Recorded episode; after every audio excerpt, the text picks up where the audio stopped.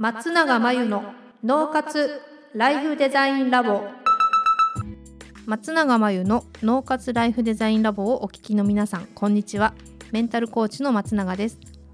この番組ではあなたが望む人生をデザインするために脳と心の使い方を知って生かすためのヒントになりそうなお話をお届けしています。月に1回第3土曜日に配信中の脳と心の着想シネマのコーナーではインタビュアーとともにセレクトした映画を題材に脳と心の使い方や生き方と働き方を一致させることに関係するようなお話をしていきます。今回もこの方とお届けします。皆さんこんにちは。インタビュー担当の富田恵子です。では今回の映画をご紹介します。タイトルは82年生まれキム・ジヨン。日本でも話題を集めた韓国出身のチョ・ナムジュのベストセラー小説を本国の人気スターで映画化した作品です。公式サイトによりますと結婚出産を機に仕事を辞め育児と家事に追われるジオン。常に誰かの母であり妻である彼女は時に閉じ込められるような感覚に陥ることがあった。そんな彼女を夫のデヒョンは心配するが本人はちょっと疲れているだけと深刻には受け止めない。しかしデヒョンの悩みは深刻だった。妻は最近まるで他人が乗り移ったような言動をとるのだ。ある日は夫の実家で自身の母親になり文句を言う。正月くらいジオンを私のもとに返してくださいよ。ある日はすでに亡くなっている夫と共通の友人になり夫にアドバイスをする。体が楽になっても気持ちが焦る時期よ。お疲れ様って言ってあげて。ある日は祖母になり母親に語りかける。ジオンは大丈夫。お前が強い娘に育てただろうその時の記憶はすっぽりと抜け落ちている妻にデヒョンは傷つけるのが怖くて真実を告げられず一人精神科医に相談に行くがと書かれていますさて今回の映画なんですけれども、はい、私映画館でこれ一回見ました。あそうなんですね。はい。まあ、いろいろこう家族の問題で、うん、あのまあ、日本でも似たようなことがあるなと思いつつも、うんうん、この夫のデヒョンですかね、はい、この人結構私としては、うんうん、まあ、妻にも気遣いができるしいい夫なのかなっていうふうにも思いながらちょっと見てた部分があるんですけれども、うんうん、松永さんいかがですか？そう確かに私も映画を見た時に、ええ、なんか一見ね優しくって物分かりがよくって、はい、支えてくれるいい旦那さんだなと思って見ていたんですけれども、え、途中で、えー、のいくつかね気になる言動はあったんですよ。はい、どんなところでしょう？子供をね設ける話をした時に、うん、この「お手伝いしますよ」っていう表現をしたりとか、はい、あと「育休を取るよ」っていう時に、ええ、読書や勉強をゆっくりしたかったしみたいなちょっとあのその通りのセリフかどうかは覚えてないんですけど、そんなニュアンスのことを言っていた部分があって。ええ、なんかどこか産休育休出産とか子育て、はい、家事っていうことが、なんか他人事なあの部分もあるのかなと思ってもしかすると、うん、当事者の同じジオンと同じような状況に置かれている女性が、はい、この映画を見たら、はい、デヒョンは全然理解のある夫なんかじゃないってあそうか。怒りを感じる可能性あるなって思いました。うん、そうなんですね、うん、確かにでも今お話を聞いた時に、その産休を取る時本も読めるしみたいなことを言われると、こうねちょっとこう子育てをする女性の側からすると、うん、えそんな時間ないけど とかそのためにお休みじゃないんだけどって思いますね。そう。あとは、はい、あのすごくね心配して理解しようとされてるなって感じたんですけど、はい、冷静に考えてみるとそれって厳しい見方かもしれないんですが、えー、ジオンが発病してからやっと気遣うようになった。はいっていうのはあるんじゃないかなと思ってなので、はい、あの発病しなければもしかしたら気づかなかったのかなとか、うん。うん、あのそこまで深刻なものとか大変なものっていうのは、うんうん、あの気づかれたかどうかって考えると、ええ、うん、もしかしたら難しかった可能性はあるかなって思います。確かにそうですね、うん、今言われると私もあ確かにというふうに気づいてきましたが、うん、これじゃあ例えばですけれども、はい、まあ、ジオンはさまざ、まな症状に悩まされることがあるんですけれども、うんえー、セリフの中に「私だからダメなの?」っていうような感じのセリフもあったかと思うんですけれども。言ってたような気がします。なんかそのジオンが悪いのかそれともそれにやっぱり気づかなかったデヒョンが悪いのか、うんうんうんうん、そういうふうにちょっと私は考えてしまうんですけれども。これってもし自分がジオンだったら、えー、富田さんは、はい、私が悪いのかなって思いそうですかあ思うかもしれませんね。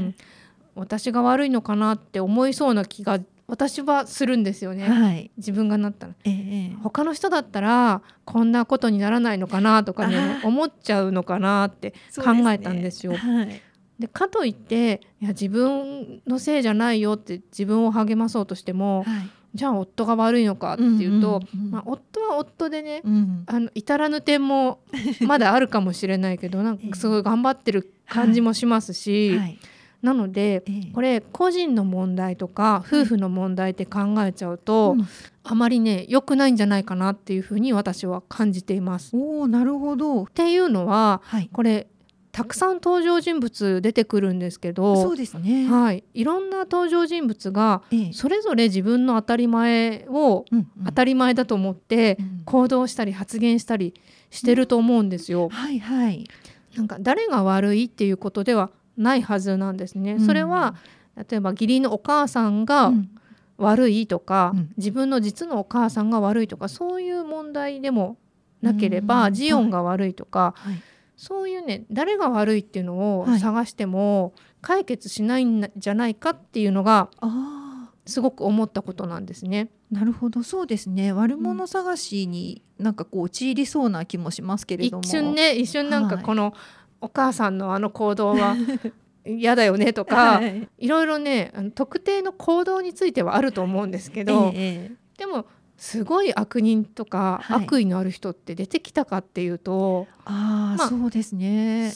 それぞれがね、ええ、自分が普通だと感じていることを口にしたり、はい、行動したりしてるように見えたんですよね。そうですね。なんか私なんかが見ると、うん、あこれってちょっと昔の日本でもあったかなっていうような、ドラマに出たかなっていうようなお姑さんのそうそうそう言動とかもあったりしたような気がします。うん、そうなんですよ。なので、はい、すごい思ったのは。これって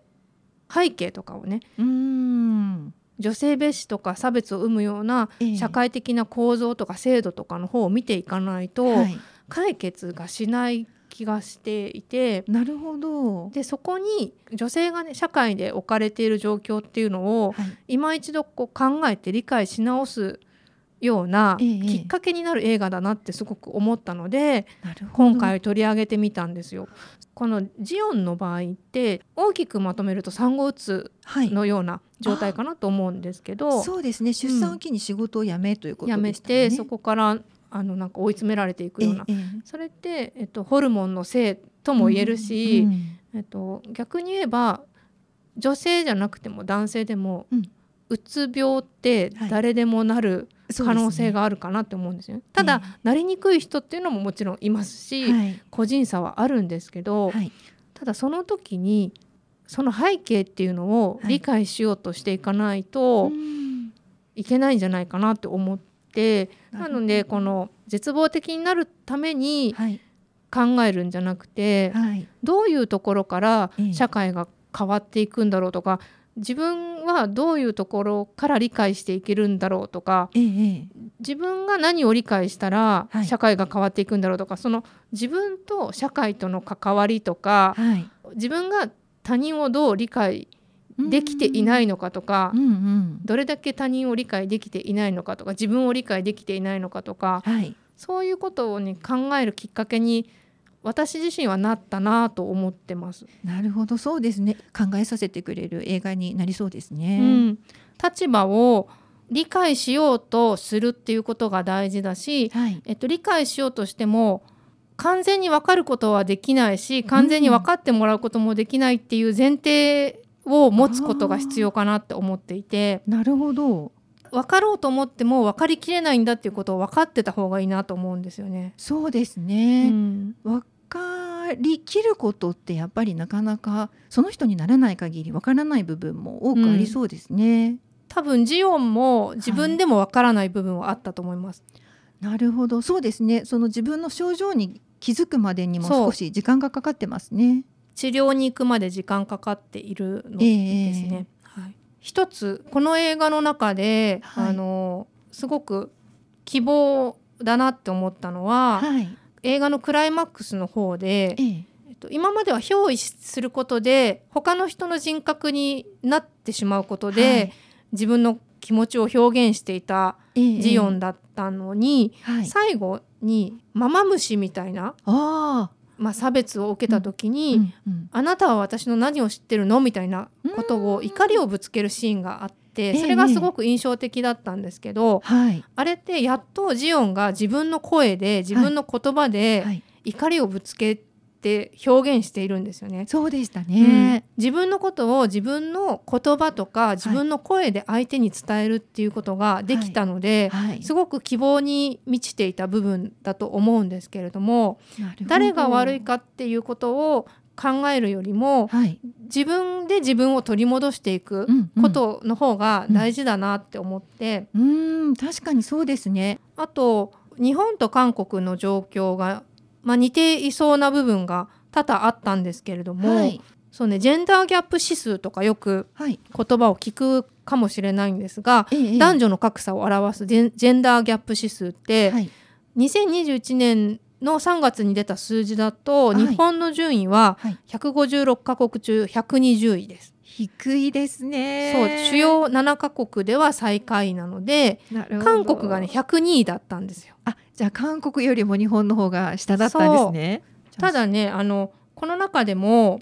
日本だけの珍しい特徴っていうのがあって、はいえっと、国際的に見ても日本人の幸福度って男女で比べると女性の方が高いんですよ。あそうなんですか？えー、私逆だと思ってました不思議ですね。でこれって女性活躍とか女性のジェンダー平等っていうことと、はい、結構連動したりするのかなって思いがちなんですけど。そうですよね。はい。私もそう思いました。そう。世界価値観調査とか ISSP 調査とか、まあ、いくつかの調査があって、はい、日本の女性の幸福度が日本の男性より高いんで、はい、男性優位社会のはずが矛盾してるんじゃないかっていうね、あの不思議な結果があるんですよ。そうですよね不思議です、ね、これはあの答えが出てるわけじゃないんですけど、はい、まあ、私が勝手に思うのは、はい、もしかしたら一家の大黒柱とかこう女性を守らなきゃいけないみたいなそういう期待感で、うんはい、それはそれで男性は男性なりの苦労があるんじゃないかなというふうに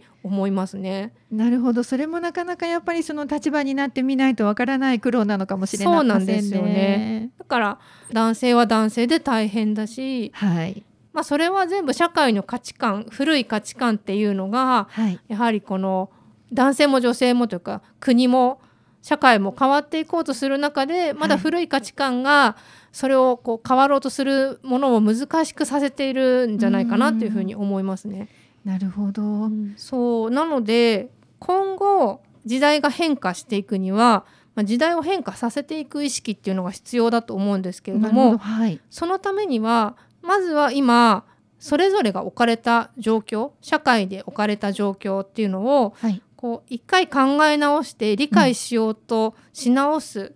きっかけになる映画なんじゃないかなって思いました。なるほどそうですね、うん、違う立場の人のことを思いやって理解しようとすることとても大事ですよね。うん。この映画最初見た時は、はい、あ母って大変妻って大変女って大変みたいなのをすごい分かるっていう部分もあったし、はい、例えばね子供産むのやめておこうかなって思っちゃう人もいるんじゃないかとか、えー、そうですね。結婚って当人同士だけの話じゃないよねやっぱりみたいな問題とか、ねはい、あとは生理大変妊娠大変、はい、出産大変、子育て大変とか仕事との両立大変みたいなすごい分かる分かるって思って、はい、なんか一見ね絶望的になりそうなんですけど、はいはい、これは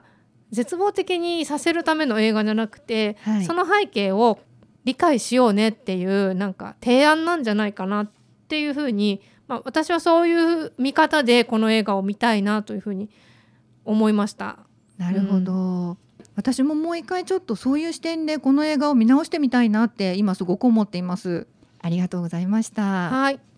ということで今回は82年生まれキム・ジヨンをご紹介しました。脳と心の着想シネマのコーナーでした。脳活ライフデザインラボ。あっという間にエンディングのお時間です。最後に松永さんの今後の活動はいかがですか？はい。2021年の春から内観力養成ライフデザインオンライン講座をスタートしています。生き方と働き方を一致させてより望む人生を作っていくために自分との向き合い方整え方才能の引き出し方を身につけていただく講座です。自宅で好きなタイミングで受けられます。今なら初月は無料です。詳しくはポッドキャストの説明欄に URL を載せていますので気になる方はチェックしてください。それでは次回の脳活ライフデザインラボでまたお会いしましょう